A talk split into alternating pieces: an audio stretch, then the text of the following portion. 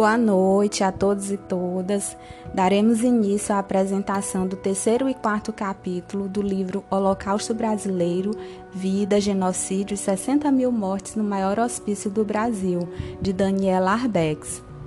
Os integrantes são Aécio, Geisilene, Hermana, Yuri, Letícia Stephanie, Maria Lara, Tamires, Vitória Régia. O único homem que amou Colônia. O único homem que amou Colônia chama-se Luiz Felipe Cisalpino Carneiro. Ele é filho de Raul Ferreira Carneiro, que era o mestre de obras do Colônia, e neto do administrador do hospital.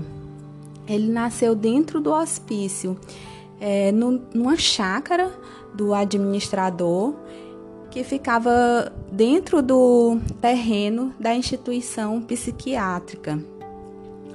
Luiz Felipe vivia uma infância de ternura na zona da mata, respirando ar puro, e à medida que ia crescendo, seu olhar ia mudando, pois ouvia muitas histórias sobre os loucos perigosos.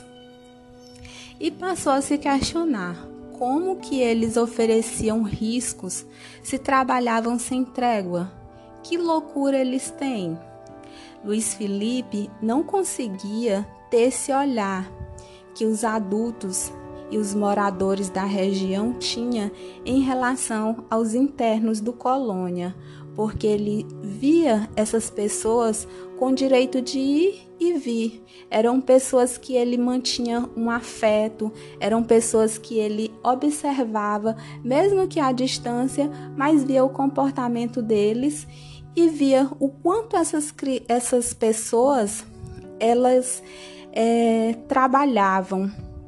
Elas trabalhavam na limpeza da via, das vias públicas, elas trabalhavam no plantio, elas abriam estradas, então eram pessoas ativas na visão de Luiz Felipe. Em, 1900, em 1916, quase não sai, trava-língua. Em 1916, quase metade da receita do hospital foi garantida pelo suor dos pacientes e pela venda dos alimentos que plantavam. Para Luiz Felipe, não pareciam doentes, e sim escravos. Mas, com tantas histórias, Luiz Felipe via que algo de errado tinha, pois essas mesmas pessoas que trabalhavam tanto, eles foram proibidos de pisarem na capela Nossa Senhora das Graças, que eles próprios construíram dentro do colônia. A igreja impediu a entrada deles nessa, nessa capela. Então, eles criaram seus próprios altares. E o interessante é que os ditos loucos mantinham uma irreverência para provocar a igreja que os proibiu de estar nas celebrações da capela. Alguns se intitulavam de bispos só para provocar a igreja e roubavam a audiência dos cônegos. As celebrações conduzidas pelos considerados privados de razão eram as mais disputadas na instituição, da instituição. E com isso, dá para perceber o tanto que essas pessoas internadas no colônia eram discriminadas e não tinha o acolhimento nem mesmo no âmbito da religião, pois a própria igreja impedia o livre acesso dessas pessoas na capela. Mas Luiz Felipe observava tudo e tinha muita afeição e às vezes achava até engraçado todos que ali se encontravam. Aos 12 anos, o garoto deixou Colônia e seu pai, Raul Carneiro, levou a família para o Rio. Mas foi em Belo Horizonte que Luiz Felipe se formou médico na Universidade Federal de Minas Gerais. O médico Luiz Felipe começou a mergulhar no enigmático universo da loucura após ler o livro do filósofo francês Michel Foucault intitulado com como Doença Mental e a Personalidade, lançado em 1954. Assim, se especializou em laboratório de análise, hoje conhecido como patologia clínica.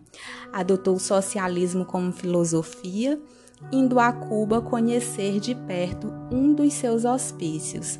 Tornou-se ateu e montou seu próprio laboratório em Belo Horizonte, mas chegou a perder clientes por não aceitar o excesso de exames solicitados pelos jovens e inseguros médicos, na busca de diagnósticos mirabolantes.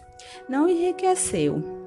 Visto a enorme sensibilidade que tinha pelas pessoas, como vimos no olhar que o Dr. Luiz Felipe tinha enquanto criança e que se manteve. Ele só tomou conhecimento das atrocidades passadas no hospital de Barbacena décadas depois de ter saído de lá, quando descobriu que os homens que abriam caminhos do progresso estavam privados de ir e vir. Apesar de ter nascido no hospício, berço de uma tragédia silenciosa, seus olhos de criança pouco puderam ver. Hoje entende porque ninguém consegue enxergar o Colônia através do seu olhar e muito menos amá-lo como ele o amou.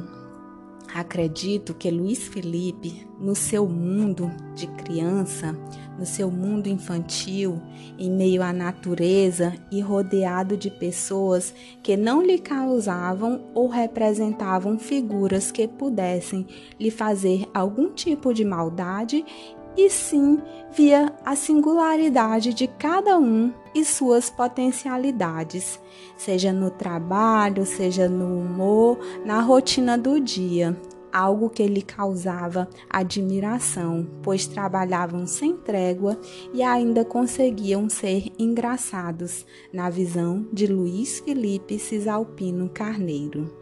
Daremos continuidade ao restante do capítulo 3 e em seguida daremos início ao capítulo 4 do livro Holocausto Brasileiro.